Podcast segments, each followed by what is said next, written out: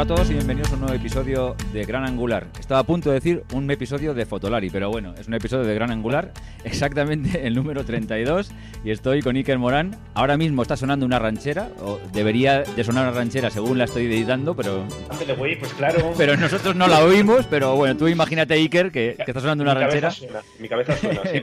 Venga, pues nada, cuéntanos. ¡México!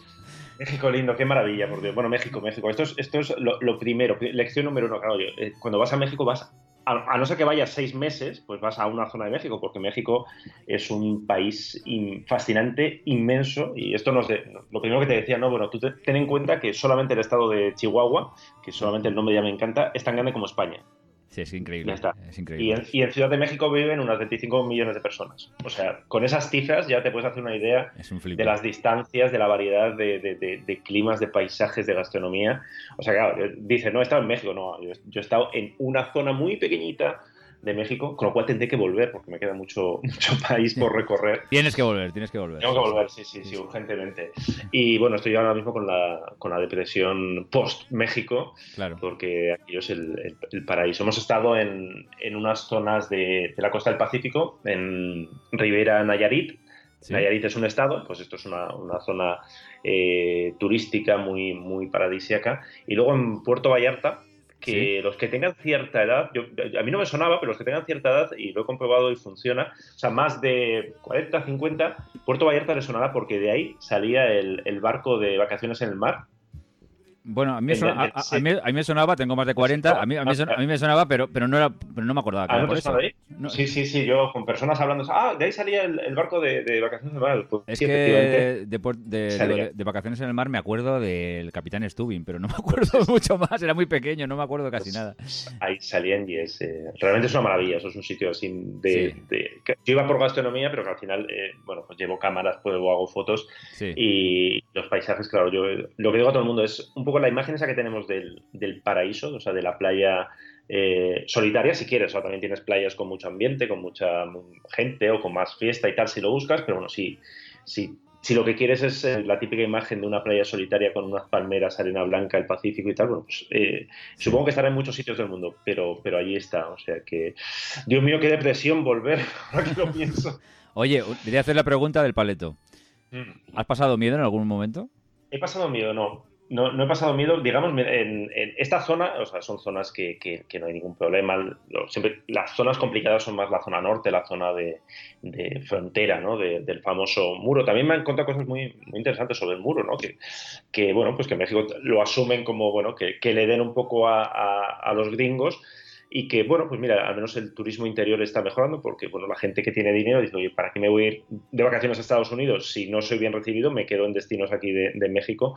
O sea que yo creo que esa imagen que tenemos nosotros de México como, como el, hermano pobre de Estados Unidos, que supongo económicamente es válida, yo he notado mucho orgullo, mucho orgullo mexicano y me, y me, ha gustado porque ya está bien esta imagen de, bueno, al final México es, también es Norteamérica, ¿no? No es, no es Sudamérica, no es Centroamérica, es, es, es un país enorme. Y pasar miedo, pues en, en estas zonas, eh, cero, en absoluto. Mm. Y yo luego me quedé, me quedé solo, bueno, solo, con, quedé aquí con gente de Ciudad de México, con amigos periodistas de, de gastronomía que me, que me llevaron a los sitios más guays de la ciudad. Sí. Pero bueno, aterricé solo ¿no? en Ciudad de México, que dicho así, era, era mi primera vez y daba respeto.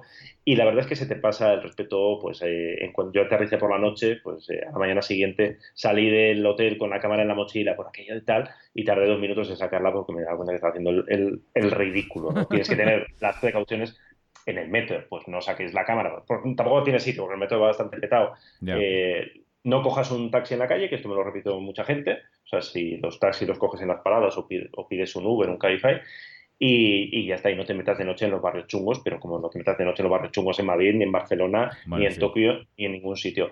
Y más allá de eso, pues bueno, es un poco, yo creo que la, la imagen esta que tenemos de, de Ciudad de México tiene cierto grado de caos, pero yo lo vi como una ciudad mm, con, en barrios muy cosmopolita, no tiene nada que envidiar en oferta cultural gastronómica y de, y de modernez a los que, para los que busquen eso con, con Barcelona o con capitales europeas. Tiene cosas, por suerte, no, no se ha convertido en otra de esas capitales europeas que son todas idénticas unas a otras, de Londres, Barcelona, París. Hay zonas que es como da igual donde estés, es todo igual. Entonces tiene, tiene ese encanto. Yo, lo, poco que he visto, porque imagínate, tres días en, Ciudad de México, pues no puedes hacer Una ciudad tan, mucho. Tan, brutal como esta, no, no, no. Claro, sí, o sea, las distancias son muy largas, el tráfico, eso sí, es bastante, es bastante complicado, con lo cual desplazarte de un sitio a otro, pues eh, requiere tiempo, requiere, pues eso, mm, a poco que vayas, pues media hora, tres cuartos de hora de, de taxi, de metro, de caminata, no te lo quita nadie. Pero vamos, me ha parecido una ciudad fascinante, he pasado cero, miedo con las precauciones lógicas, o sea, tampoco se trata ahora de, uy, sí, pues vete aquí con, al barrio chungo con las leicas colgadas, porque bueno, pues igual te dan un susto, lógicamente, ¿no? Pero, y hablando con gente que vive allí, con, con, pues, periodistas españoles, con, gente mexicana o con expatriados, bueno, te dicen ya está que tienes que tener las precauciones lógicas, que todo el mundo llega igual con esa sensación, pero que, a los dos días se te pasa.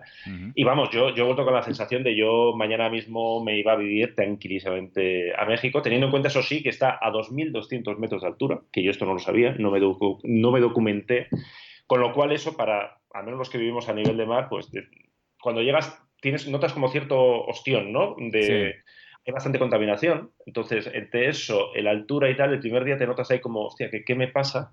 Pero bueno, luego te explican, no, no, esto es normal, esto te, te aclimata rápido. Y ya está, ya pasear con las cámaras y tal. Fotográficamente es muy interesante, muy interesante. Es complicado porque yo al menos los días que estuve eh, hacía calor, no hacía un calor insoportable, pero eh, entre la contaminación, la, altura de la contaminación, dicen que si sales de Ciudad de México, lo cual necesitarás un par de horas para alejarte, se ve ahí un hongo de contaminación. Entonces el cielo está tiende a estar un poco blanquecino, entonces es, fotográficamente puede ser complicado si quieres hacer la típica postal de paisaje.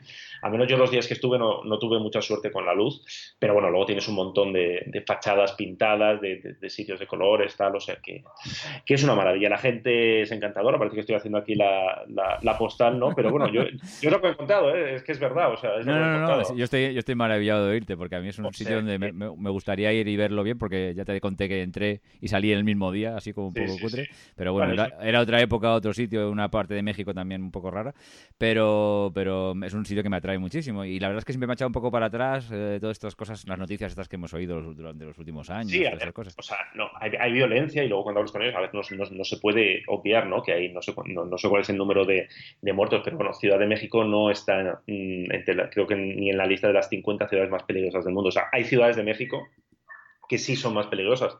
Acapulco creo que ahora mismo está en el top 10 de ciudades peligrosas del mundo y la zona, algunos estados del norte.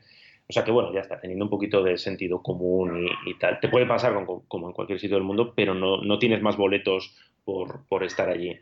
Yo me he quedado con ganas eso de estar más días en Ciudad de México, de, de, la zona esta del Pacífico, eh, bueno, pues poder eh, también estar más, estar más días pues para meterte en el interior. Claro. Puerto Vallarta está en el, en el estado de, Jalisco y ahí es toda la zona, es uno de, los estados tequileros donde se hace tequila, mezcal y la raicilla, que es un licor por aquí poco conocido, pero bueno, que es primo hermano de, esto. Entonces, bueno, están las plantaciones de, de ágave, del cactus. Eh, bueno, es, digamos que es el interior, ¿no? Que también fotográficamente. Y luego por allí hay pueblos, eh, ya hablando de perspectiva fotográfica, como Sayulita, que aparte que todo tiene un nombre así como muy de muy bonito, ¿no? Muy de paraíso, que es un pueblo de, pues de playa, de casitas de colores, de luego hay pueblos mágicos que llaman ellos, que son pueblos que, están protegidos, ¿no? Es decir, que tú no puedes llegar y construir un hotel de 20 plantas porque por suerte la arquitectura está protegida, entonces hay unas normas de construcción, de, reparación de fachadas. O sea que esa imagen que igual tenemos de, México de, uy, esto aquí cada uno hace lo que quiere, pues mira, yo lo encontré bastante más protegido que muchas zonas de España donde se han hecho auténticas, auténticas barbaridades. bueno. Por ejemplo, estuvimos eh, haciendo unas fotos en, en, barco por las Islas Marietas, que están en una zona ahí de, cerca de, de, Puntamita, que es una de las zonas de, de Riviera Nayarit. Y vamos, la entrada de, turistas está súper controlada, el número que pueden entrar al día, eh, el número que pueden desembarcar y tocar tierra en, estas islas, lo que puedes hacer, eh, si puedes hacer snorkel pero no puedes hacer submarinismo, o sea, es decir, que, no puedes entrar con, alcohol en el barco, es decir, que está todo muy regulado y bueno, y a mí eso me parece estupendo para que, bueno, para que dure y para que dentro de 50 años siga existiendo esto, siga habiendo coral, porque son zonas de arrecifes de coral, o sea que es, además, mira, es zona de, que eso yo no lo, no lo pillé, pero quiero volver cuando sea temporada de, avistamiento de, cetáceos, de ballenas, hay ballenas, ahora la ballena jorobada, si no me equivoco se llama, es una zona de paso, y hay delfines tal, o sea que vamos, fotográficamente es uno de estos destinos que lo tienes allí todo, desde zonas del interior con colores preciosos hasta, hasta ballenas, pelícanos, eh, el pájaro bobo, que es como un primo del, del pingüino que tiene las patas azules. Se me nota el entusiasmo, ¿no? Acabo de volver. Sí, sí, sí. Estoy, todavía, está, todavía estoy en fase de, ordenar las fotos que he hecho, lo típico, ¿no? Eso que hacemos todos de vamos a descargar todo un disco duro y con todos los RAW y algún día lo revelaré, que nunca lo haces, ¿no? Esto es lo típico que después de dos o tres años dices, anda, aquí ya se... las, fotografías de México. bueno, voy a ponerme con ellas. Estoy todavía en, en esa fase. Bueno, pero hombre, eso. lo, superaré o volveré. eso, forma parte de lo normal. ¿Y a, nivel camaril allí has hecho algo o, ha sido más de gastronomía?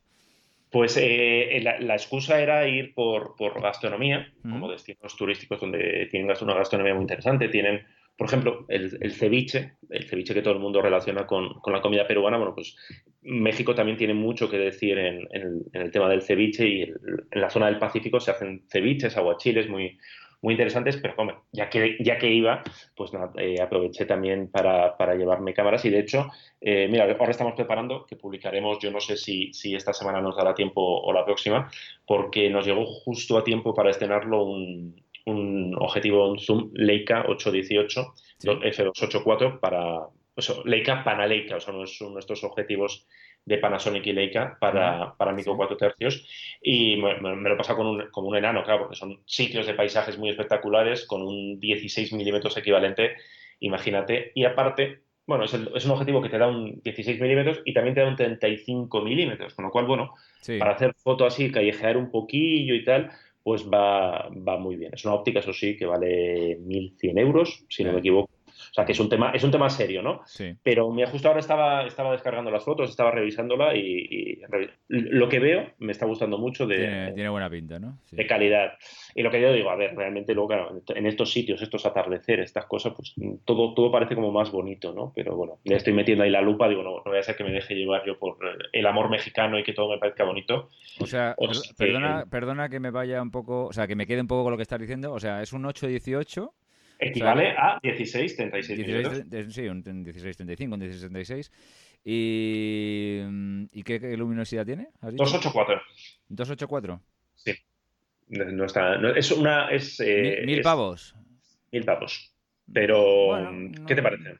Hombre, que no está mal no está mal. Claro, a ver, si lo comparas con el 1635-28 de, del formato completo, que no sé cuánto se va. Me gustaría mucho que me contaras más en algún, algún episodio cuando ya vayas revelando y lo vayas viendo con tranquilamente. Yo lo, que, lo que estoy viendo, ya digo, porque lo que estoy preparando, eh, patita negra, ¿eh? o sea, objetivo de, de a 2,8 esquinas a 8 milímetros, o sea, 16 milímetros, sin ningún problema. Y al final lo que más preocupa en estos objetivos son las aberraciones está muy bien corregido. Evidentemente la cámara también dice, hace mucho en esto, es decir, eh, lo que no puedes llegar a corregir ópticamente, porque si lo corrigieras ópticamente, pues igual te saldría un, estupendo 6 que costaría 4.000 euros y que no se lo puede comprar nadie. Bueno, ya sabéis que los JPEG, pues le, metemos, le meten ahí unos truquitos, ¿no? Y de repente estas líneas que se curvan un poco, como tú lo sabes muy bien que haces arquitectura, pues eh, de repente se, se, corrigen, ¿no? Y si no tienes los perfiles en, en Lightroom para corregir los RAW, y aberraciones cromáticas que yo esperaba mm, a, ver a 16 milímetros f2.8 pues eh, es lo habitual, ¿no? Pues todo muy bien controlado, viñeteado muy bien controlado. O sea que es, es eso, es un objetivo de, de, 1.000 euros, ¿eh? O sea que no, es lo que se espera. Es decir, si vas a pagar esto por, por, por un equipo, lo hemos probado además con la, con la GH5, que es también como la, la niña bonita ahora mismo de, de, Panasonic, o sea que nos hemos llevado lo mejorcito. Esto es una nueva serie de, objetivos de Panasonic que es con Leica, que ha sacado este 818, eh, ha sacado el 1260, que es un 24-120, eh, si no me equivoco también es F2, F284, es decir, son zoom con, hechos por Leica y con mm. esta luminosidad de 284. Eh, son sellados, son resistentes, entonces son... Mm, no sé si calificarlos como su gama profesional, porque luego Panasonic tiene también unos que son eh, F28, todo el recorrido, por ejemplo, un 275, que es un 2470-28, y tiene también el equivalente al 70-200-28. Y esta gama sería como una gama mediante comillas, pero con una construcción muy buena. A mí me ha gustado mucho, la verdad, o de estos objetivos. Que si, que si tienes presupuesto y que si te bajas con micro 4 tercios, pues vamos, eh, yo me lo llevaría de viaje, porque más da mucho juego, ¿eh? tú ya lo, sabes muy bien. yo soy muy de angulares extremos, yo si así te lo digo.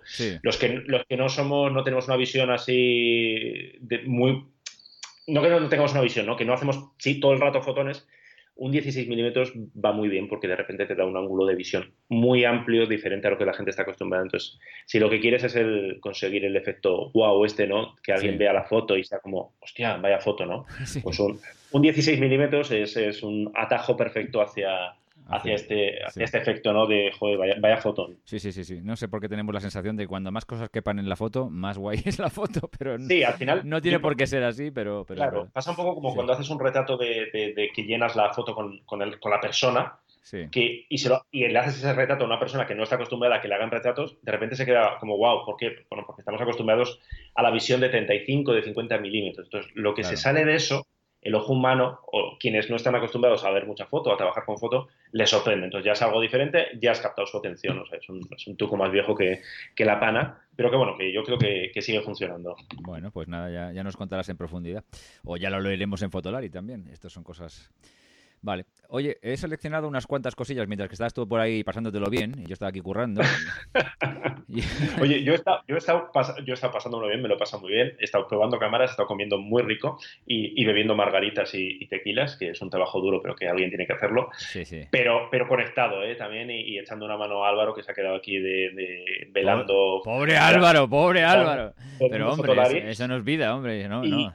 Creedme que con siete horas de, diferencia, de ayer son siete horas menos, es, a veces complicado de compatibilizar, porque claro, cuando yo me iba a dormir aquí eran las eh, siete, ocho de la mañana, con lo cual la, si había que publicar cosas, bueno, en fin, pero bueno, hemos, hemos sobrevivido. Queridos oyentes, vamos a abrir una línea de, donaciones para al pobre Iker, que está sufriendo mucho, ha sufrido mucho desde México. Fijaros tú, trabajando con diferencia horaria. Ah, ah, eh, por favor, lo que podáis, lo que podéis arrimar, eh, se lo dais un poquito porque hay que compensarle tanto sufrimiento, ¿no? Te fastidia, encima llora. Esto es increíble. Bueno, es duro, es duro. O sea, con el, portátil, cuando estás en la playa, eh, se, ve, muy mal la pantalla, es, es duro. Ay, Dios mío. Bueno, pues em, he seleccionado unas cuantas cosillas que he visto en Fotolari y me han gustado. Y yo creo que la primera que, me ha interesado es esta de que los fotoperiodistas norteamericanos de Estados Unidos, no, no de Estados Unidos, cobran unas tarifas bastante curiosas. Es una noticia muy, muy de, deprimente de lunes. Le damos a un poco a mala, a mala leche. Cuéntanos, cuéntanos, cuéntanos. el problema es que nos, nos, sorprendan estas tarifas, porque eso debería ser lo normal. Son, son tarifas de lo mejorcito de, de lo mejorcito de medios de Estados Unidos. Y, y, si no me equivoco, hablo de memoria porque no lo tengo aquí delante, creo que CNN, CNN es el medio que más paga. Entonces, a a fotoperiodistas freelance, es decir, a una persona que hacen un encargo para un día, es decir, no pagan eso a su plantilla al día. Entonces, si no me equivoco, sí en CNN, eh, has visto he vuelto de México como mezclando inglés y, castellano, que esto es muy... sí, sí, ya te veo, te veo ahí en Spanish English, La, CNN creo que pagaba... 6.50, em, sí. 6.50 sin edición de las fotos. 650 dólares por jornada. Eso es lo más fascinante. O sea, a mí que cobran 6.50 por jornada lo considero, es que te lo digo en serio. O sea, yo lo que, lo que pasa es que los españoles cobran tan poco que es que, claro, es que esto, algunos, comentarios que nos decían es como, joder, es que eso es lo que pagan algunos medios al mes. a sus periodistas y a sus fotógrafos. 6.50 una jornada completa de trabajo fotográfico lo veo normal. Eh, eh, bueno, a ver, normal. Lo veo adecuado. Eh, lo que me parece fascinante es que les paguen 150 pavos por editar. por editar. Lo cual me ha estado dando que pensar a mí sobre mi propia vida y circunstancias. Porque, porque claro, encima la, la edición que hace un fotoperiodista Vamos, me río yo, sinceramente, ¿eh? queridos fotoperiodistas. Yo sé que sois estupendos y que curráis como enanos, pero la edición que hacéis es muy ramploncita. ¿eh? Normalmente... no, le, digas eso porque a veces se van a poner en plan Steve McCurry y se van a poner a editar en condiciones y la liamos. No, no, no, pero vamos, ya sé que la edición es darle al botón, al preset y, venga, y vamos para adelante. Entonces, y no disparan, disparar en RAW y no disparar en JPEG. O sea, pero esa es la diferencia de, edición. Pero en, general, un feto periodista que tiene que entregar las cosas rápido, normalmente no edita mucho. Entonces, eh, me fascina más lo de los 150 dólares por editar que los 650 por jornada. Sinceramente, ¿eh? sinceramente. Pero bueno, o sea, quiero decir que es muy fácil pensar que dices, joder, este tío, si gana un día 650, empiezas a multiplicar. Sí, claro, es como que, bueno, no, pero esto no, funciona así. No funciona así, exactamente. de hecho, luego eh, la, la editorial Harper's he leído que paga 500 dólares, pero una cosa muy interesante, que paga eh, hasta 1000 dólares por día hmm. a personas que están trabajando en zona de conflicto. Es decir, traducido que se están jugando la vida. Que parece lo lógico también, por otra parte. Entonces, aquí es donde eh, hemos metido el contexto para que la gente se sitúe. Esto, eh, fotoperiodistas nos han contado que medios españoles, y no decimos nombres porque es que lo hacen todos, desgraciadamente, o sea, es decir, no es que eh, lo haga el país, que lo hace, o que lo haga el, mundo, que no sé si lo hace, pero bueno, es decir, que es una práctica bastante habitual. Nos han contado que han llegado a pagar 70 euros por crónicas con, con fotos desde Siria. O sea, desde primera línea de Siria, es decir, de balas eh, circulando por ahí, jugando que te secuestren, que te peguen un tiro, etcétera, etcétera, y pagaban 70 euros. Entonces, para que veamos un poco la, diferencia. Indudablemente. Hombre, yo te diré una cosa. Yo que estoy muy en contacto con, colegas míos de mi sector norteamericanos, eh, normalmente ellos cobran entre el doble y el triple de lo que cobro yo, ¿vale? O sea, e, evidentemente eh, la diferencia es importante, no es tanta como un fotoperiodista, lógicamente. Mm. También hay que decir las cosas como son, porque claro, si, este, si aquí se pagan 70 euros y ahí están cobrando, cobrando casi 1.000 euros en zona de conflicto, esto es una diferencia abismal. ¿no? La mía, yo me quejo de la mía y muchas veces digo, jopeles, es que de verdad aquí nos tienen... Pero claro, cuando luego te das cuenta de estas cosas es cuando dices, ostras... No, no, no. Sí, sí, sí. Pero, por ejemplo, en el sector bodas, hasta donde yo sé, también un poco la proporción es parecida a la mía, no a la de fotoperiodista. O sea, por ejemplo, un foto... Un, buen eh, o un bueno o muy muy cotizado español y un buen cotizado un cotizado de bodas norteamericano normalmente el norteamericano cobra más pero puede ser el doble o una cosa así que es bueno que ya es mucho claro el doble es mucho pero pero no no ocho o diez veces más claro eso es otra historia es que lo de los fotoperiodistas en España es una cosa dramática. O sea, es dramático. Bueno, lo de los fotoperiodistas y lo de los periodistas en, en, general. O sea, de hecho, siempre hablamos, porque bueno, es nuestro sector, ¿no? El de los fotógrafos y demás. Pero bueno, no deja de ser una. Se, ha trasladado lo que pasa. Pero no, sé quién ha copiado a quién, pero los periodistas, los plumillas, los los que, los que escribimos, porque al final soy periodista, no, aunque ejerza de fotógrafo a veces o, o me toque hacer muchas fotos, eh, estamos, eh, eh, estamos están exactamente igual. de, hecho, un ejemplo, hoy que, he coincidido en una cosa con compañeros de, del periódico, del periódico de Cataluña, aquí de Barcelona, han empezado hoy mismo una huelga de, hoy mismo el lunes, una huelga de cinco días porque les han bajado el sueldo de forma unilateral y, y porque sí, un 16%, o sea, de, bueno, pues si la empresa entonces, me refiero que es, una situación tan ya tan esperpéntica ¿no? de, periodistas y fotógrafos que, bueno, que cuando lees estas cosas, eh, bueno, es, lo que decíamos, que no sabemos si es deprimente o es esperanzador por saber de, oye, hay medios que apuestan por la calidad, hay medios que, que bueno, que tienen claro que, bueno, la, noticia que salió hace poco de New York Times que iba a duplicar la tarifa para sus fotoperiodistas, y además lo decían, ¿por qué? Bueno, porque tienes que pagar a la gente bien eh, para que puedan hacer su trabajo bien y puedan dedicarse y no tengan que estar eh, haciendo, claro, si toda una persona le paga 70 euros por una crónica tal, pues, pues, lo que hará es te la dará, pero hará 25 intentará hacer 25.000 más fotos crónicas y más ese día, pues para, que les hagan las cuentas, porque es que si no, no, no salen las cuentas. Ya. Es así de, eh, duro. Yo creo, creo que de todas maneras creo que el desfase brutal de los precios de los fotoperiodistas está más relacionado en la parte periodista que en la parte fotográfica. Evidentemente, con Estados Unidos eh, hay, mm. eh, evidentemente, pues ya digo, mi sector, el sector de bodas y tal, hay diferencia de precio. También es verdad que yo creo que un señor que haga alguna cosa aquí y la haga en Estados Unidos, normalmente gana más el de Estados Unidos que de aquí, haga lo que haga pero, pero yo creo que en el sector de, está más relacionado con la crisis que tiene el periodismo en general que con el sector fotográfico, que también tiene crisis, pero es otro tipo de crisis a nivel general. Esto es un día también para hacer un programa y hablar de todos los sectores y cómo están de cada tipo de fotografía, cómo están, porque creo que hay muchas diferencias entre una cosa y otras, pero, pero yo creo que el periodismo está, o sea, la caída del papel, la caída del descenso de las ventas de los periódicos, todo ese tipo de cosas, en fin, yo creo que está dando un, un ambiente convulso que, evidentemente no favorece a que se paguen bien. Eh, independientemente, creo que pagar 70 euros por, por estar en Siria cubriendo eso, eso, eso es, es, intolerable. o sea, es intolerable. Una, puta vergüenza. No, no, es, intolerable. o sea, para, para mí es intolerable. O sea, da igual, porque da igual cómo lo cojamos, que entonces me parece decir, mira, me quedo aquí y hago cualquier otra cosa, porque sinceramente hay que tener mucha vocación para hacer eso por 70 euros, sinceramente. Claro, y luego lo que algunos fotoperiodistas te, te dicen, ¿no? Pero, pero bueno, ¿cómo me voy a comprar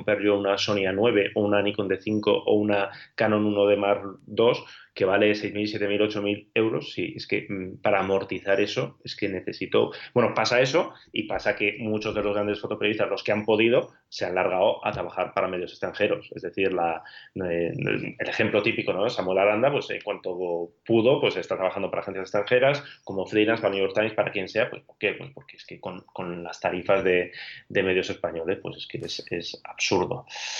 Pero bueno, así está el tema. O sea, es eh, la buena noticia yo, es que eh, como profesión estamos muy jodidos, como que luego, evidentemente, también es parte, o sea, también hay que asumir las culpas, es decir, que esto luego los fotógrafos, cuando hablas con ellos, lo reconocen. Bueno, eh, nunca ha habido una unión en laboral, nunca ha habido un eh, una unión sindical, ¿no? Para defender de, bueno, no, no, es que las tarifas son estas.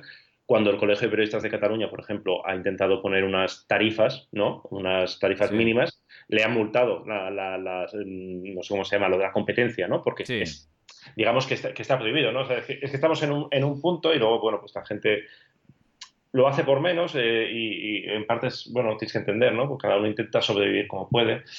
En fin, que está muy, muy complicado todo, que no se, no, se trata de entrar en el lloriqueo este eterno de, de, los periodistas y los fotógrafos, porque muchas veces caemos en eso y hay que buscar un poco soluciones y hay que intentar, bueno, pues pensar cosas.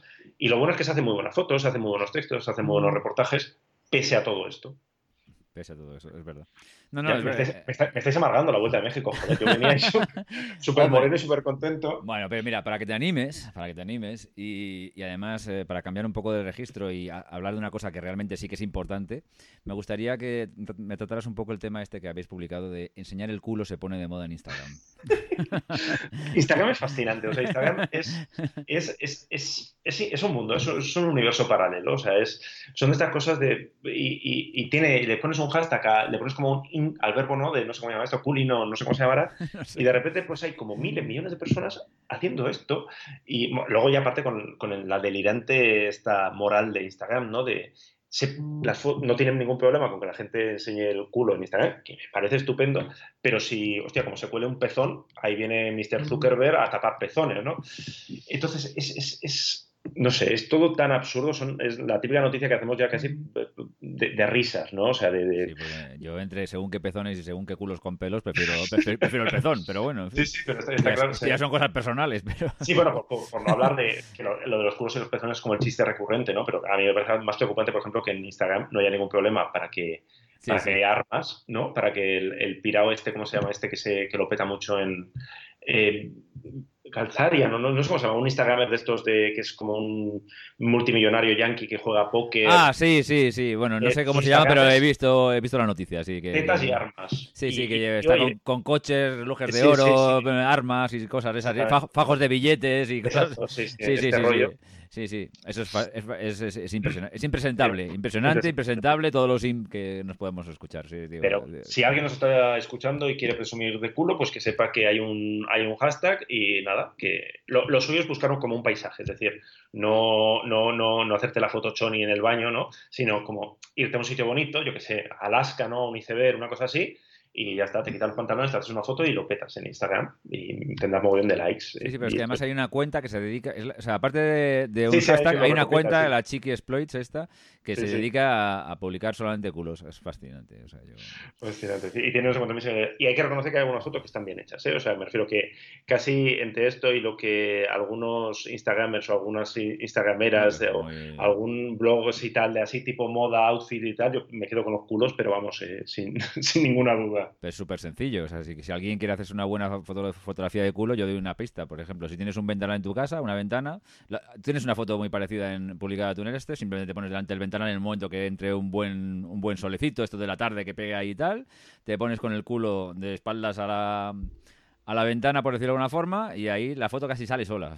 me, encanta este tutorial para hacerte foto del culo. Claro, pues, sí, hacer un especial, ¿no? Y ya si tienes un reflector o coges un papel, papel de plata grande y te, te iluminas un poco el culo bien, pues te va a quedar un culo perfecto, precioso.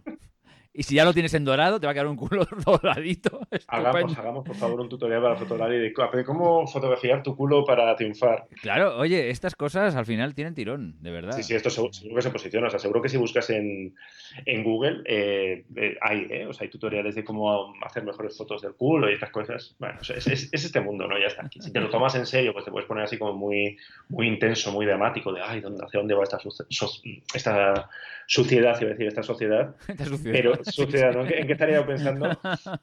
Pero que bueno, ya está. Aquí Instagram, pues ya está, es lo que es y es divertido. Y pues mira, pues si queréis echar un vistazo, Chick Exploit, ¿no? Se llamaba el, el hashtag con la cuenta. Chick Exploit, sí ahí tenéis en, en, Fotolari un, acceso y un resumen de unos cuantos culos bastante bien puestos y, pues mira, pues ya está, es, divertido. Además culos de, hombres, de mujeres, o sea, nada de, machismo, nada de heteropatriarcado, nada de escotes para tener likes, eh, que esto también se estila mucho en, Instagram.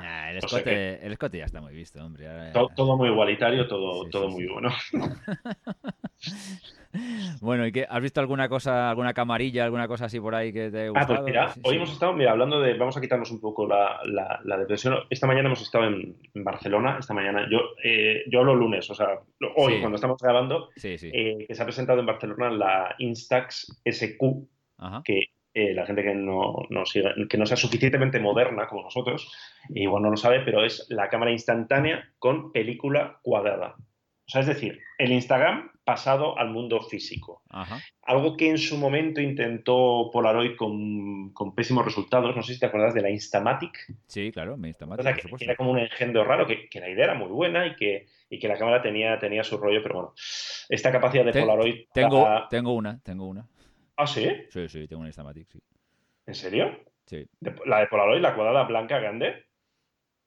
No, no estamos hablando de la misma, creo. Igual no es Systematic, Socialmatic, perdona, Socialmatic. Ah, ah, ah. no, no, no, yo, tengo una, yo tengo una Kodak Instamatic. No, no estaba liando yo, que estaba haciendo. Me, estaba estrenando y digo, coño, eh, no sé si se vendió alguna en España, te iba a hacer una entrevista con una persona que se la compró. Ya, ya me queda un poco intimidado cuando has dicho, ostras, y digo, no, no, pues tampoco está nada tan raro. Pero bueno, sí. Socialmatic, Socialmatic. Era ah, vale, vale. No, no, no, esta no la conozco. Era una buena idea, pero de estas que con Polaroid tiene una capacidad muy buena de, de, de, de estropear buenas ideas. A veces le sale bien, a veces hace cosas chulas, pero Socialmatic fue, fue un engendro. Y bueno, ahora Fuji, como lo está petando, pero lo está petando, eh, nos han dado como cifras de ventas. Eh, o sea, ahora mismo, dentro de la gama de, imagen, de Digital Imaging, que se llama en Fujifilm, el negocio, eh, las cámaras instantáneas son lo que más pastada. O sea, ni formato medio, ni X100, ni XT2, ni X Pro 2, ni gaitas. Lo que más pasta da son las cámaras instantáneas. ¿Por qué? Pues porque da porque las cámaras, bueno, cuestan 100, 200, hasta 280 euros, por ejemplo, esta que es la nueva. Las cargas de película sale a foto, a foto cada, cada disparo, cada, a foto, perdona, a, euro cada disparo. Esto es el jet lag ¿eh? de, de, México. Con lo cual, claro, o sea, tienes consumibles. Consumibles es como el sueño de cualquier empresa, es lo que se ha perdido, ¿no? Con, con, con la fotografía digital. Antes tú ibas, tenías un carrete, disparabas, revelabas, comprabas otro carrete. Y eso desapareció y oye, con la moda esta de las cámaras instantáneas ha vuelto y están encantados. O sea, me refiero, eh, yo les decía, con la gente de Fuji en plan de cerrar el chiringuito de las X hmm. y, y o sea, dedicaros a tope con las instantáneas, o sea, no, no dan abasto a servir todo lo que todo lo que pueden vender, han tenido que abrir nuevas líneas de producción de película, es, es una locura, o sea, es una de estas cosas que cuando se lo explicas a la gente, o sea, yo, ni ellos mismos yo creo que se lo creen, porque ellos decían, es que hace tres años nos dicen que las, las cámaras Instax, que estaban ahí un poco, pues bueno, de a ver lo que dura esto y, y ya está, y acabará desapareciendo, nos dicen que iba a ser como eh, la estrella del escaparate, no nos lo hubiéramos creído. Y ahí están. Y esta nueva Instax es, es muy chula, primero porque tiene, tiene, es, cuadrada, el formato de papel también es cuadrado. Es como, bueno, como una Polaroid, la gente no sé si se hace idea de cómo son las, las, camaritas de Instax. Bueno, pues sale un papel, una, una foto instantánea que es formato cuadrado, esperas unos un par de minutos y la magia de la fotografía, ahí aparece, aparece la foto, ¿no? Bueno, pues esta, esta cámara, la, la, gracia que tiene, aparte de ser cuadrada y de hacer fotos cuadradas, es que es medio digital, medio, medio química, medio analógica, medio instantánea. Es decir, tú puedes sacar fotos, aplicas los filtros que quieras y luego eh, dice, bueno, pues esta foto me ha gustado mucho, pues de esta quiero una copia. Entonces le das al botoncito. Qué chulo.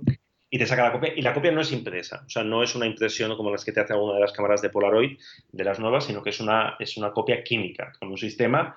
Ellos, digamos que, bueno, exponen, exponen ese papel químico te sale la, la, la, Polaroid y la, la, fotografía, esperas unos segunditos, bueno, unos, unos minutos, no hace falta agitarla, por cierto, que esto es un tic muy de, de los viejunos que hacemos, ¿no? Que ves una foto instantánea y te pones a agitarla, ¿no? Mientras se, se revela, no, no hace falta.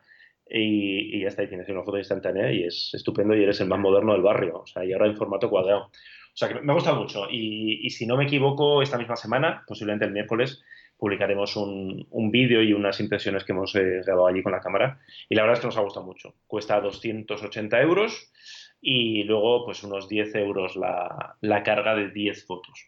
Ah, bueno, pues, vale, es, un, es un juguete, es una cosa que lo peta mucho entre, entre el moderneo, en fiestas, en...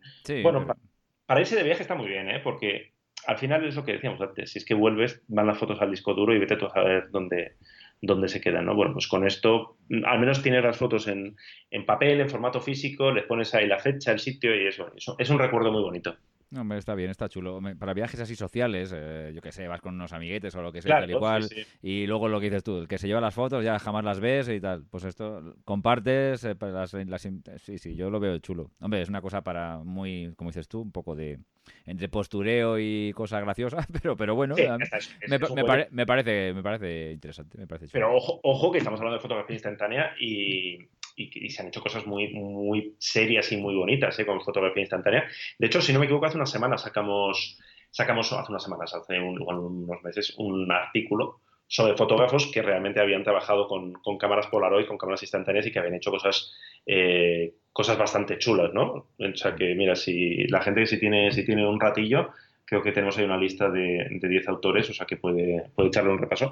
Porque a veces, bueno, ahora entendemos la, fotografía instantánea, pues eso, como, como un juego, como algo así moderneo y tal, postureo. Pero oye, si, si seguro que si tienes buena visión fotográfica y, y, tal, seguro que puedes hacer cosas, cosas chulas. Bueno, pues oye, pues, pues sí, anotado, anotado. Ya nos contará de todas maneras, ya, leeremos en Fotolari el, artículo con más profundidad. Y tenemos un vídeo haciendo, haciendo el chorro Álvaro y yo, que esto se nos da muy bien, o sea que, que será, que será divertido. bien, bien, bien, bien. Los, vídeos vuestros son imperdibles, absolutamente. Sí, sí.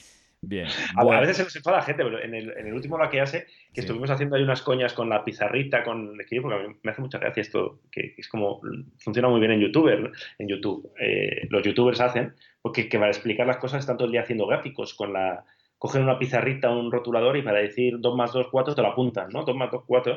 Y estuvimos haciendo ahí una coña y un señor se nos, con unos nuevos comentarios se nos enfadaba, en plan de no os riáis de los youtubers. Como, no, no, me coño.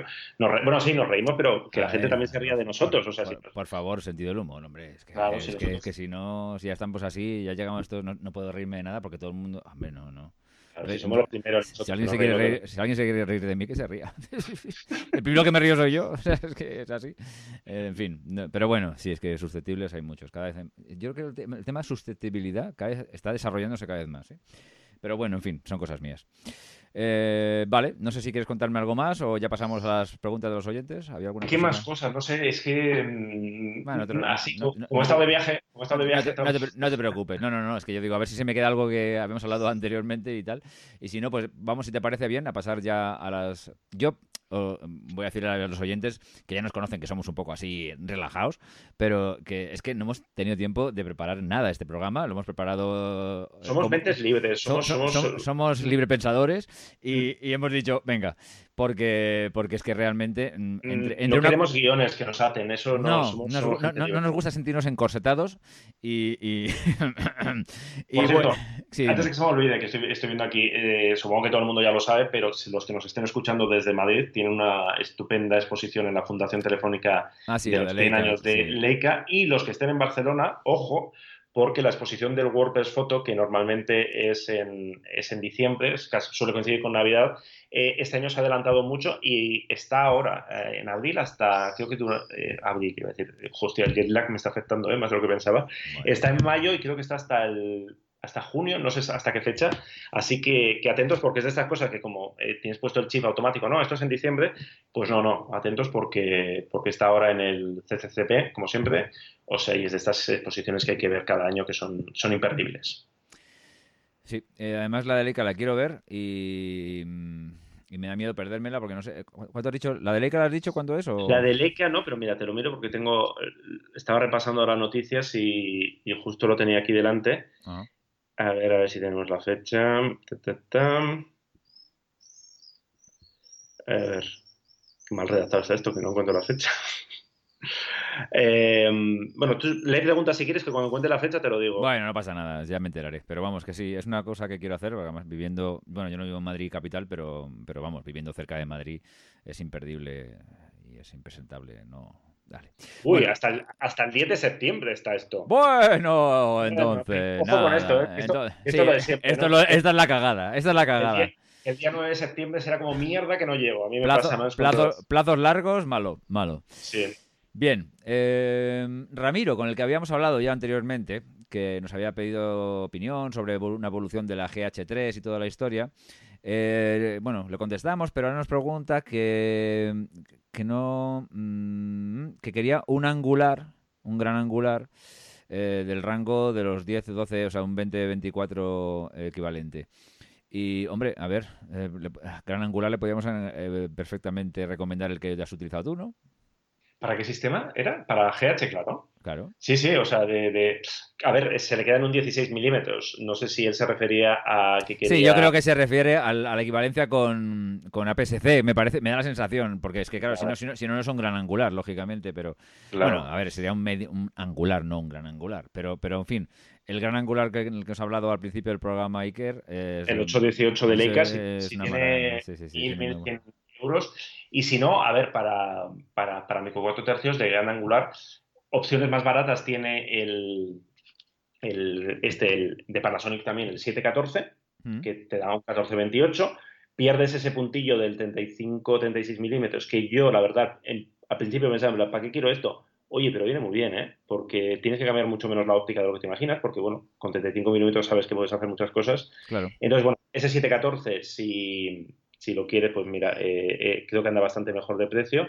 Y luego eh, Olympus también tiene, tiene cosas interesantes. Olympus tiene el, tiene un. Hostia, no me acuerdo de las focales. Olympus tiene un 714, 2.8 continuo, que también es un 1428. El de Panasonic es F4. Este se va de precio, porque este es de la gama top o Zuico, no sé cómo lo llaman, de Olympus. Este también posiblemente se vaya de los 1.000 euros. Pero también es de estos ópticas muy, muy, muy buenas. Bueno, pues que de todas maneras, a ver, eh, claro, bueno, es que yo siempre tengo en la cabeza los precios de las, de las que de los que utilizo yo, ¿no? Pero entonces, sí, que mil, mil, mil, euros en un gran angular es, empieza a ser lo normal, o sea, digamos, por desgracia, y de ahí para arriba. Sí es verdad que, por ejemplo, para PSC en, o en Canon o en Nikon tienes eh, alternativas baratas, y es verdad que algunas no están mal, pero, pero sí, sí, es que no sé por qué siempre se me va un poco la cabeza lo mío, es normal. Mira, estaba buscando porque me sonaba, digo, me suena que Olympus tiene un objetivo, un, un ultraangular también más barato, y si efectivamente tiene un 918 f456. O sea, no tiene nada, ya no tiene nada que ver con lo que, estamos hablando, pero anda sobre los 600 eh, euros. 500, 600 euros. Y bueno, te da unas focales, te da un, te da un 18 milímetros, 18-36.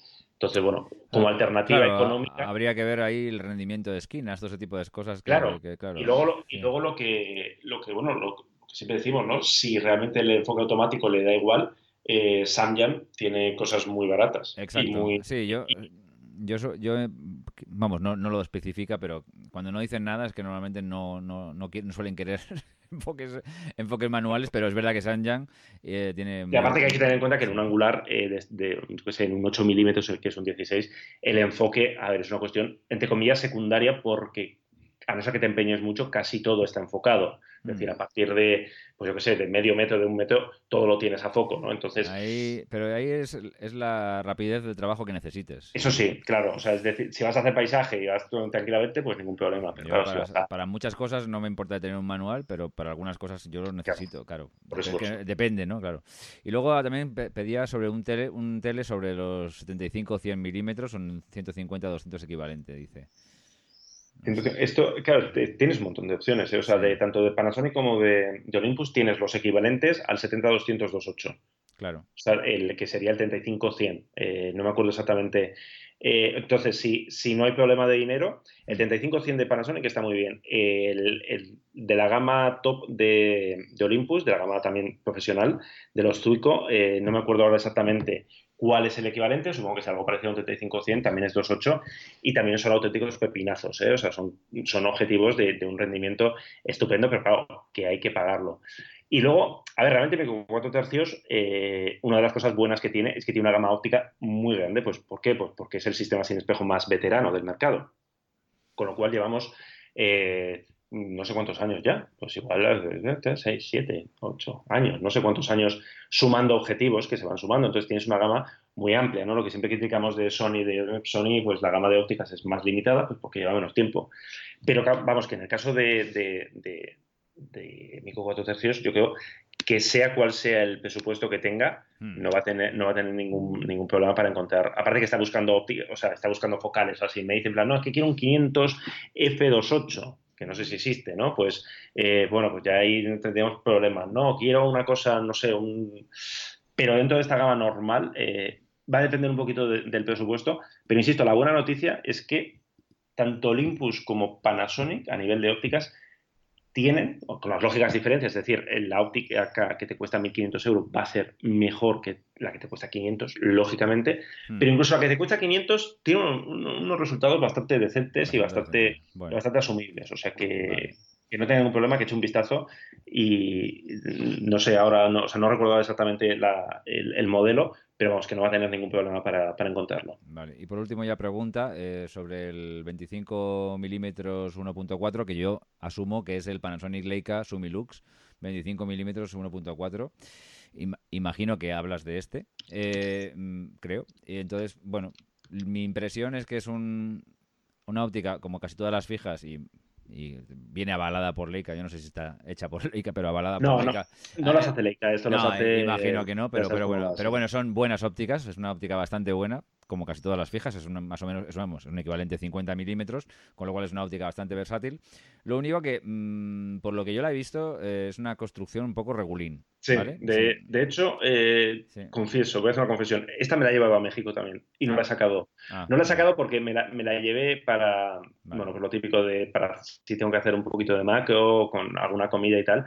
Claro. Pero al final eh, es que me soy un poco vago. Entonces ya cuando llevo una óptica puesta, pues, pues eh, sí, bueno. me da mucha pereza si ya tengo cubierto el 50, no necesito el 1.4. Entonces, eh, es verdad que es, o sea, que tú piensas un, un Leica 50, 1.4, ¿no? Y a mí me, pas me, pasa también, no piensas en plan de, hostia, esto va a ser pata negra, metal, no. O sea, es una óptica bastante pequeñita. Hmm. Eh, de precio, no sé exactamente en cuánto anda. Eh, creo que anda sobre los 500, 600 pavos, una cosa así. Vale. O, o más o menos. Que, sí. que no, eh, o sea, estoy hablando en dólares, o sea que se me va sí. un poco la cabeza, pero vamos, eh, por ahí. Que no, que no es bar especialmente barata. No, es decir, no, es, sí. es un 50-1-4, o sea, es decir, hacer un 50 es, es barato, pero bueno, como es un.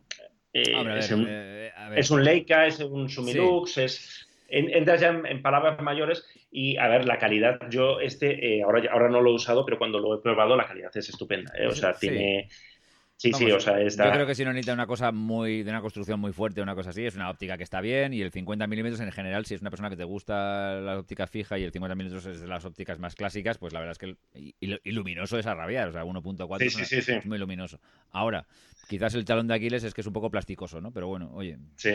A ver, y si y si tiene menos presupuesto, luego tiene Panasonic tiene un 25 F17, si no me equivoco, y este, este sí que es baratito. O sea, este es el 5018 de toda la vida. Yo creo que este lo puede encontrar por 150, 200 euros, como mucho. Entonces, bueno, que valore, ¿no? Lo de siempre, en plan, sí. necesito ese 1.4 en vez del 1.8 y necesito que a 1.4 o a 1.8 sea perfecto o bueno, voy a disparar a 228. Yo, yo, yo, yo siempre que, puedes ahorrar. Yo siempre, yo siempre, o sea, un paso, de, un paso de luz es un paso de luz, pero eh, yo siempre que valoro entre 1.4 1.8 no valoro tanto si necesito o no necesito el, el, paso ese, porque es que realmente es difícil que lo necesites. Lo que, mm. yo, lo que yo valoro más es la relación calidad-precio. Por ejemplo, claro. en, en, en, lo que me suele pasar a mí, en Canon, tengo el 1.4 a 300 y pico euros, 400 euros, o lo que cuesta más o menos nuevo, 300 y pico euros, y el 1.8 a, a 100 euros. Vamos, yo de verdad, de verdad, o sea, no, no veo ninguna razón, porque además es que casi todas las comparativas y casi todos los tal, yo, yo he tenido los dos, los he utilizado los dos mucho, y te aseguro Mm. que el, que el 1.4 no es mejor que el 1.8 óptica, de óptica. De lo demás, sí, eh, construcción, todo lo que tú Claro, quieras. lo- Pero- la reflexión en este caso suele ser, lo que pasa es que el 1.4 eh, ya cierras dos pasos, ya estás a, a, a, a 2, 2, 8 y ya es perfecto. Entonces, y el 1.8 Sí. igual tienes que cerrar un poco más. Pero me refiero Ah. Igual, me refiero, si, si estamos, somos de los de voy a sacar la lupa para contar píxeles, o sea, si estamos en Sí, ese nivel, ¿no? sí. El, el- astigmatismo, el no Bueno, sé ya, qué, no sé pero, cuál. pero yo, yo también pienso que el que es eh, profesional y necesita eh, una óptica exorbitadamente buena y eh, lo mira todo con lupa, a 1.1 y todo el rollo, estas dudas ya no las tiene, ¿no? Se gasta la pasta vacanza en el 1.2 y a tomar por saco. Hala, venga. Y ya está. Que bueno, eso te voy a decir, el 1.4, ya el 1.2, que es casi, o sea, ya no solo por precio, sino también porque es como si el se hubiera comido al 1.4 y al 1.8 por el tamaño que tiene. Sí, sí, sí. Tienes que Entonces- cargar ahí con 2.000 kilos de peso y tal, pero Sí, bueno, entonces ya, es como, ya "No, pero es que es un 1.2 y es como... ya, ya. Entonces todo el mundo, eso sí, ¡ah! El primer retrato que haces enfocando a la nariz con todo desenfocado, pues bueno, si vas a hacer la portada de Squire, pues muy bien, ¿no? Va- te, va a quedar muy bien una vez, pero luego no sé yo si vas a disparar mucho a F1. No sé, un, un día hablaremos de, la- de las tonterías que tenemos con, lo- con la- con las ópticas muy luminosas, pero bueno, esto es otra historia. Pasamos a Pablo, que dice que, bueno, que es que tiene una Nikon 5100, eh, de la cual estoy súper contento, eh, pero quisiera cambiarse a una Nikon D750. Bien, o sea, vas a pasar a full frame, vas a coger una cámara que es maravillosa, que es la D750. Pero mis dudas surgen porque he escuchado que algunas versiones tuvieron algunos eh, defectos de fábricas de que no sé si han sido superados. Eh, el uso principal de la, de la fotografía es de paisajes y en particular nocturnas, que con lo cual el full frame te viene bien. ¿Qué opinamos de la cámara? La, la 750 es una cámara maravillosa. O sea, es de las cámaras que me ha eh, más hecho dudar si pasarme otra vez a Nikon por segunda vez.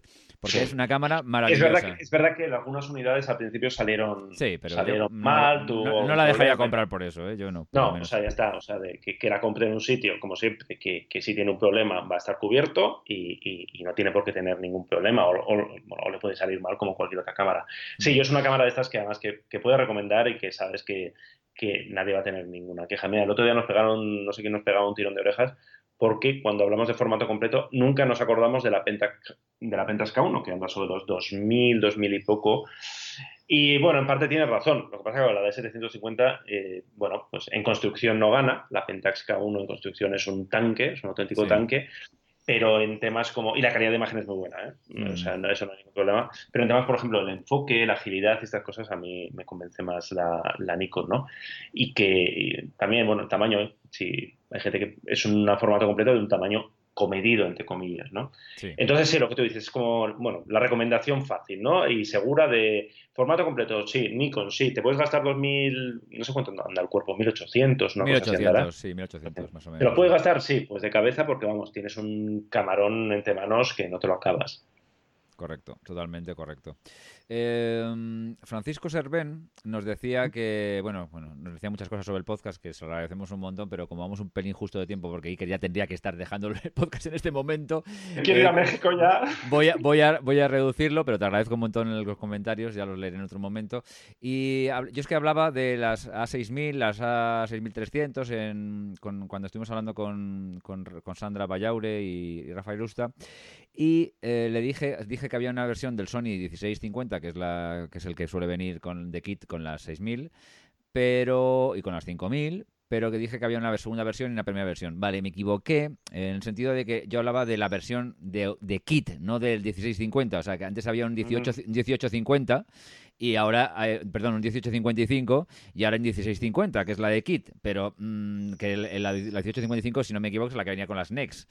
Entonces, me refería más bien a ese, a ese 1850 que tenía Sony antes como de kit, que era un poco más ramploncito, y que el 1650, siendo un objetivo de kit, es decente, es un objetivo decente, por lo menos a mí lo que... Y el, el sí. 1650 es, de, es motorizado, ¿no? Si no me equivoco. Es motorizado, sí señor. Es motorizado. Que eso, cual- que eso la, que eso la gente lo tiene que tener en cuenta. Es muy pequeñito, pero hay gente que el zoom motorizado le, pone un poco los nervios. Entonces, que eso lo tiene que tener en cuenta, ¿eh? porque estamos acostumbrados a, girar en plan mecánico el anillo. Sí, es un poco rollo. Sí, mm. es, un, poco rollo, cuando, porque cuando estás acostumbrado a zoom manual, pero, pero bueno, te haces con él al final, no es tan grave. Es, eh, lo que sí que es verdad que, consume mucha batería el zoom, el zoom automático. Pero bueno, en fin. Que es, que es, lo que mejor le va a la Sony, algo que consume mucha batería, porque como van sobrados de batería. Sí, lo que le, es lo que le faltaba, sí. Bueno, y, con este Zasca gratuito, ¿no? y con este Zasca a Sony, que oye, que yo soy ahora sonista, ojo, eh, cuidadito, Iker, que yo soy sonista ahora. en fin.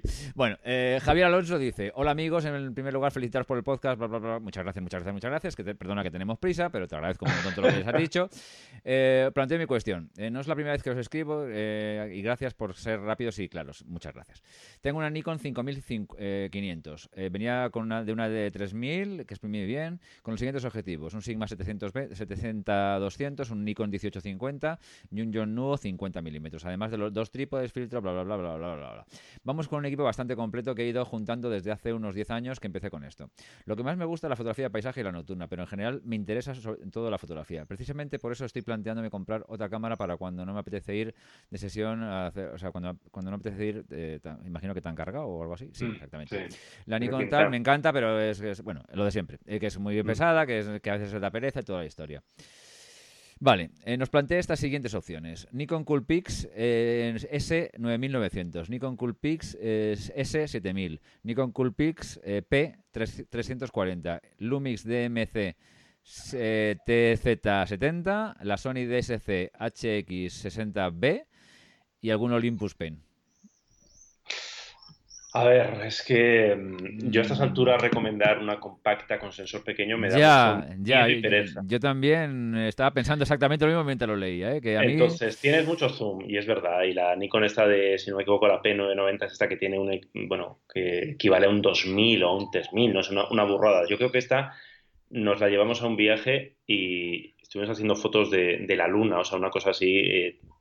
Pero claro, la calidad de imagen es, yo lo que digo a la gente, tú piensa que eh, el sensor, o sea, el tamaño del sensor, es el mismo que llevan muchos teléfonos móviles. Entonces, yo a estas alturas recomendar a gente aficionada a la fotografía, a gente que, está acostumbrada a unos estándares de calidad, que va a ampliar las fotos, que, sabe lo que es el ruido, que quiere disparar igual a 400, 800 ISO, que quiere un poquito de rango dinámico, recomendar cámaras compactas con sensor más pequeño de una pulgada me da mucho, me da mucho miedo, porque es como, ay, no, no, no, no tiene sentido.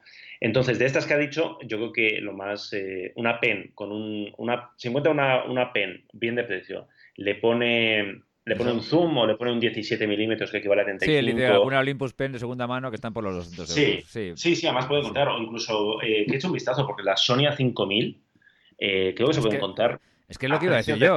o sea, a ver, yo te lo, bolsillo casi. Te lo, conté otro, te lo conté otro día. Yo me he comprado la 5100 la Sony 5100 me, la, me, la comprado por 300 euros. vale, que, la, que, la, que, es, una, es un precio superlativo porque la encontré en, en el FNAC un poco de coña y la tenían a disposición y tal. Vale, de acuerdo. Pero está a veces, ¿eh? o sea, es el típico modelo que Sony de vez en cuando se le cruzan los cables o alguna tienda hace ahí precio de arriba. en Wallapop, perdona por hacer publicidad, o en segunda mano de donde sea, las 5000 las, las 5100 las tienes un poco más caras incluso de lo que la he comprado yo nueva, pero, pero las 5000 las tienes mm, por 250 euros. Y por muy vieja que sea esta cámara, la calidad de imagen, vamos, se funde a todas estas compactas. Eso sí, lo que, no va, lo que no va a tener es un 400 o un 500 milímetros. Entonces, mm, ya, pero, puedes poner un teleobjetivo si un día quieres. Claro, tiene, tiene, que compensar. Y si no, de estas que ha dicho, eh, si, está en plan, eh, no, yo quiero una compacta de estas, mm. yo de compactas viajeras, que, llamamos nosotros, es decir, compactas de bolsillo, con controles manuales, con formato RAW y que tengan eh, bastante zoom. Yo siempre he recomendado las Lumix TZ,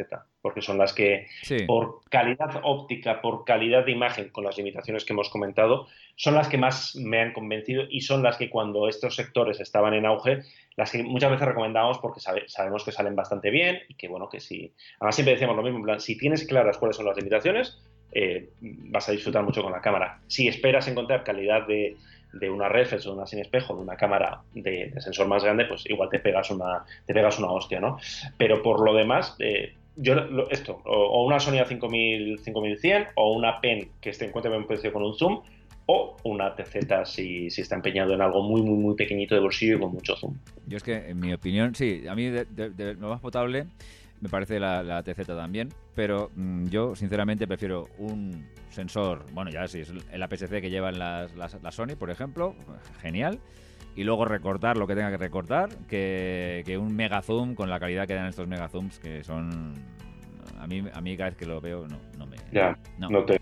no. Bueno, Pero bueno, que- sí, bueno, oye... es- sí. bueno, hay gente que dice, no, es que yo, yo hago pájaros, ¿no? Entonces yo hago pájaros, nece- necesito un 2000 milímetros y hago fotos siempre de día, con lo cual 200 Bueno. ISO me va bien. Entonces, Bueno. hay ciertas Sí. cosas que, vale, pues ya está, pues me encaja. O alguien dice, no, yo hago fotos de la luna, entonces, y tengo la exposición pillada y con esto me, me- me funciona, ¿no? Entonces, pero si no es el caso, yo sí, pero para valoro- nocturna, para nocturna estas cámaras es que... Sí, pero- es que Digo, digo la luna porque, o sea, sí, la luna, la, luna vale, sí, pero, lo- pero lo- lo- todo, además- lo que no, todo lo que no sea la luna... yo es la, la, la foto esta que, que te comento que hice con la, con la Nikon, no me acuerdo, con la P990 creo que se llama, mm. y realmente era como, joder, se veían los cráteres, o sea, era una cosa Sí, eh, claro, tienes- desde la acera, era una tienes- cosa como muy loca, ¿no? Entonces, Tienes mucho, bueno, mucho aumento, está claro, y la luna tiene un montón de luz, y entonces, claro, si apuntas directamente a la luna y expones en la luna, pues estupendo. Pero el problema es que cuando ya no, sal- ya no es la luna, y que no vas a estar todo el día fotografiando la luna, imagino, salvo que seas un lunático, ¿vale? Bien, me ha salido el chiste, pero eh, pues la cámara tiene un sensor con, una, con un ruido espantoso. Pero bueno, en fin. Eh, ya terminamos, simplemente decirle a Francisco Berciano Coque que sí, que su, que su pregunta sobre los monitores la tengo aquí, pero es que ahora mismo eh, no, puedo, no podemos y además eh, yo lo voy a pasar a- al otro, al otro de, de- con el de Rafa y hablaremos un poco de esto.